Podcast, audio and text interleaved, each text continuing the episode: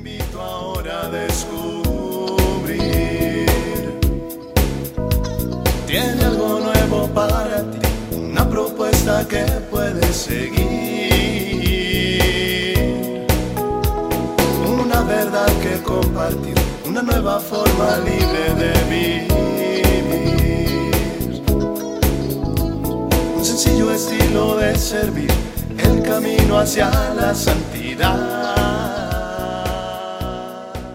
Hola, te saludo con gusto en otra cápsula de paz y bien.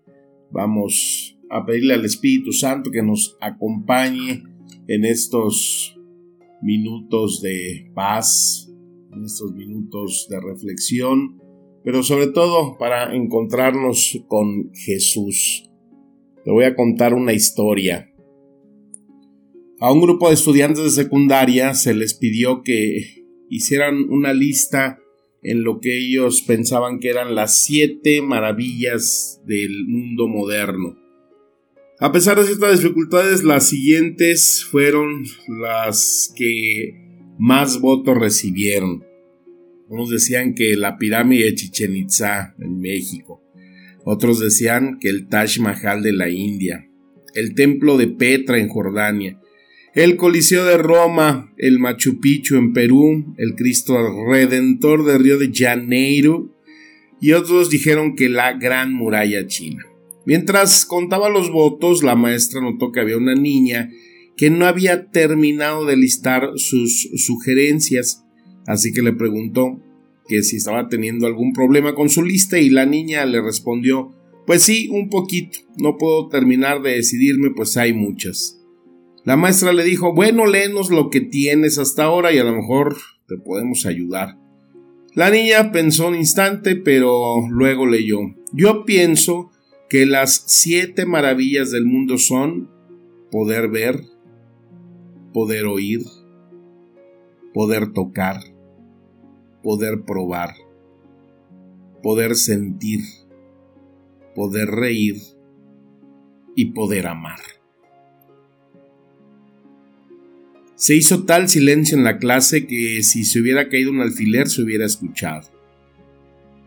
Las cosas simples y ordinarias y que nosotros tomamos como triviales son sencillamente maravillosas. Un recordatorio que hay que tener presente siempre es que las cosas más preciadas de la vida no se pueden construir con la mano ni se pueden comprar con dinero. Chutencesa, ¿qué tal? Híjole, qué lección acerca de esas maravillas que llevamos en nosotros mismos y que no se pueden comparar con ninguna maravilla hecha por el hombre y que estas maravillas que hemos encontrado en nosotros mismos son para que las disfrutemos, dice en Timoteo 6:17. Todas las cosas que Dios ha creado son para que las disfrutemos. Entonces, ¿cómo disfrutamos de la vida? ¿Cómo disfrutamos nuestra manera de ver, de oír, de tocar, de probar, de sentir, de reír, de amar? Cuando muchas veces pensamos que el disfrutar, el deleitarse, el gozar, lo asociamos a veces al pecado. Lo primero que Dios hace al crear al mundo es el mismo deleitarse, gozarse con su creación, dice ahí la escritura, y Dios vio que todo estaba bien hecho. Se goza, se deleita. Y cuando yo entendí que las cosas que tenemos, nuestras circunstancias, nuestra vida diaria, de nosotros depende si aprovechamos el gozarla, el vivirla con todos nuestros sentidos, es lo que Jesús dijo en Juan 10:10, que no te olvides, muy sencilla la esta cita, Juan 10:10. Yo he venido para que tengan vida y para que la tengan en abundancia. Y desde ahí es el comienzo de nuestro gozo. Y si Cristo no ha resucitado, entonces toda nuestra predicación es inútil y la fe de ustedes también es inútil, dice Pablo en primera de, Corintios 15. Ese gozo, esa alegría de saber que Cristo ha vencido a la muerte, que ha resucitado, que está vivo, que hay que vivir. Es un Dios de vida, no un Dios de muerte. Es un Dios que se ha entregado para que nosotros tengamos esa plenitud, para que tengamos ese gozo, para que busquemos y aprovechemos en todas las cosas esa alegría, ese goce, ese disfrute. Y es que dentro de las artimañas del mal es como Él no pudo impedir que Cristo venciera a la muerte, entonces Él quiere hacer que muchos tengan esa experiencia, la experiencia de, de muerte, la experiencia de vivir una vida gris, opaca, en una vida de amargura. Por eso es que es tan grandísimo pecado el vivir amargado, el vivir enojado, el vivir desaprovechando todos los aspectos y los goces que podemos tener en nuestra vida. Algunos por eso entran a las iglesias así como gatos en tejado, ¿no? Ay, no hagas ruido, eh, no, no hagas ningún tipo de expresión, estás en la iglesia, ay, no se vaya a enojar el Señor eh, en los días santos, ay, no se puede tener la manifestación ninguna de gozo, de alegría con un canto, hay que tener esa música lúgubre, esos eh, cantos en los que se experimente siempre oscuridad, que se experimente siempre tristeza, y entonces no se da pauta a la alegría, al gozo, al aleluya de la resurrección. Y por eso el error siempre de estar predicando puras palabras de condenación, puras palabras que llevan a generar miedo, a generar un temor siempre en el cual no nos deja tener una experiencia y el gozo de estar en una fe de un Dios que es un Dios de vida. A veces cuando veo unas películas de esas antiguas mexicanas que pasan actos religiosos, donde todas las mujeres eh, van con sus velos agachadas, con caras de magdalenas, donde todos tienen una eh, actitud y una postura así de, de una perpetua penitencia donde el cura desde el púlpito está con su discurso de mundo, demonio y carne, y no se hablaba con gozo, con alegría, con motivación de saber que con la alegría de que Cristo vencido a la muerte nos lleva, nos invita a que nosotros también venzamos al pecado, que nos esforcemos, que su amor será el motor principal para alejarnos de una vida que no nos hace bien, y a veces cuando hay gente que tiene ese tipo de ideas, pues no es otra cosa sino que encarnar el espíritu farisaico, ¿no? El espíritu de esos que todo condenaban, que todo criticaban en lo que Jesús venía a dar plenitud. Hay grupos dentro de la iglesia que los llamamos los eh, carismáticos, donde tienen dentro de sus expresiones pues esas alabanzas, esos cantos cristianos, que son bonitos, que son motivadores, que te hacen entrar en la presencia de Dios. Y por acá las eh, personas con espíritu farisaico condenando, ¿no? Diciendo, ay Dios santo, es que ya esto no parece una iglesia, ya más bien parece una discoteca. Ave María. Pues yo no sé si tú a lo mejor has pensado eso alguna vez, mi querido, mi querida fariseo, pero no te sientas solo porque yo confieso que alguna vez también he llegado a pensar y no es sino en ese mismo reprenderme en la palabra de Jesús que me hace caer en la cuenta que no se puede vivir un espíritu sobre todo de legalismo. Y recuerdo unas palabras que nunca he olvidado y me calaron mucho cuando dice el Señor, lo que no puedes hacer en mi casa, tampoco lo puedes hacer afuera. Ay, en pocas palabras, pues no podemos tener una vida doble. Y es que Dios quiere que disfrutemos de la vida en todos los momentos, en todos los lugares donde nos encontremos. Pero para disfrutar la vida, pues hay que entender que eso va a ser una decisión yo decido disfrutar la vida. Y por eso la palabra que nos da Primera de Tesalonicenses 5:16 dice, estén siempre alegres. Y una cosa muy fundamental es cómo disfrutar esos placeres sin hacerlos pecaminosos, dice Eclesiastés 2:24.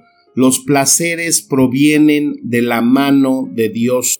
Y por eso es importante darnos cuenta que sabemos que si un placer se hace pecaminoso es primero cuando tiene una consecuencia eterna, cuando ese placer le puede causar dolor a Dios, cuando ese placer le puede causar dolor a otra persona. Y el otro punto es si me produce dolor a mí. Por ejemplo, el placer del sexo. El sexo da placer, Dios lo ha creado. Cuando el, sexo es limpio, cuando el sexo está basado en el amor, cuando el sexo está eh, cimentado en, en un sacramento, entonces ese placer es bueno. ¿Y cómo se hace malo? Pues cuando ese placer se busca fuera de tu esposa, fuera de tu esposo, en el adulterio, en la lujuria, en la baja pasión, eso ya no es un placer.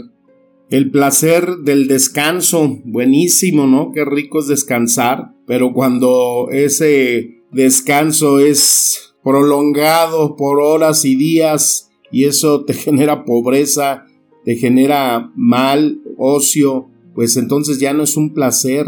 El placer de comer, ay, es un regalo, ¿no? Pero cuando esa comida nos lleva a enfermarnos, nos hace daño, no comas pan, no comas azúcar porque te va a matar la diabetes, pues entonces ese ya deja de ser un placer.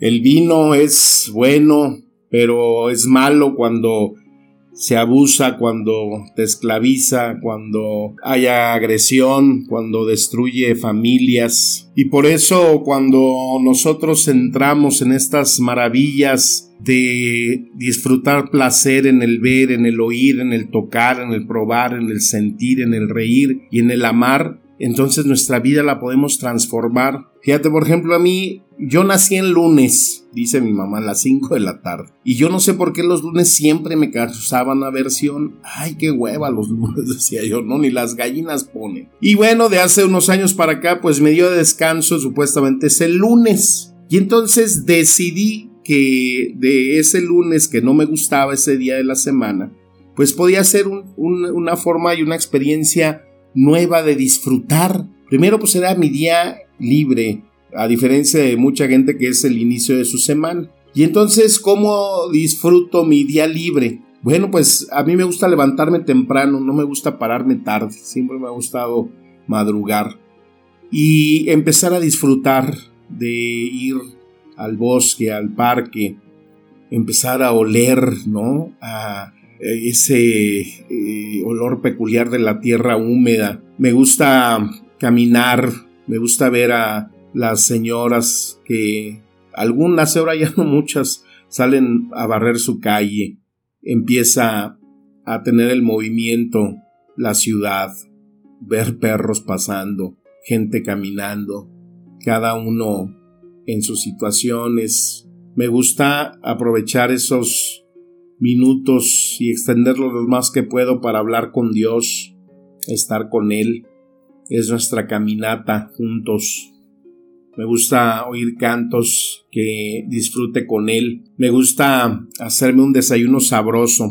Primero un café, ay, fuerte, expreso, aroma, ¿no? Oler el café, es una bendición, un disfrute total.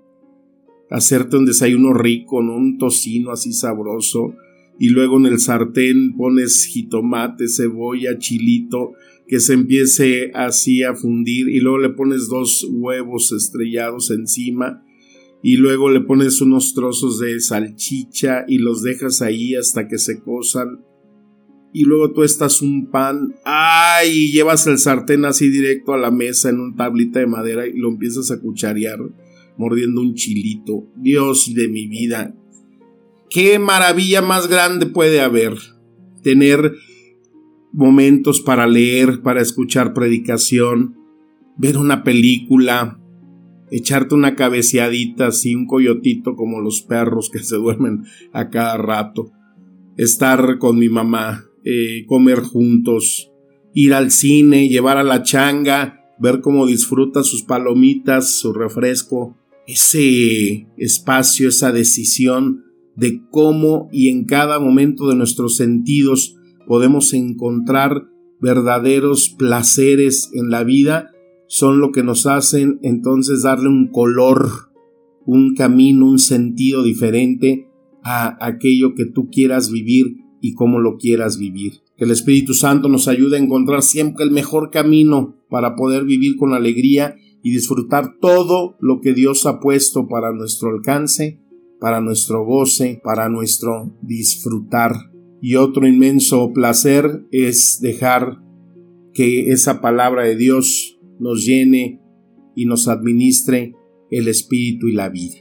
Te mando un fuerte abrazo, un deseo de que seas y busques la felicidad cada día. Amén.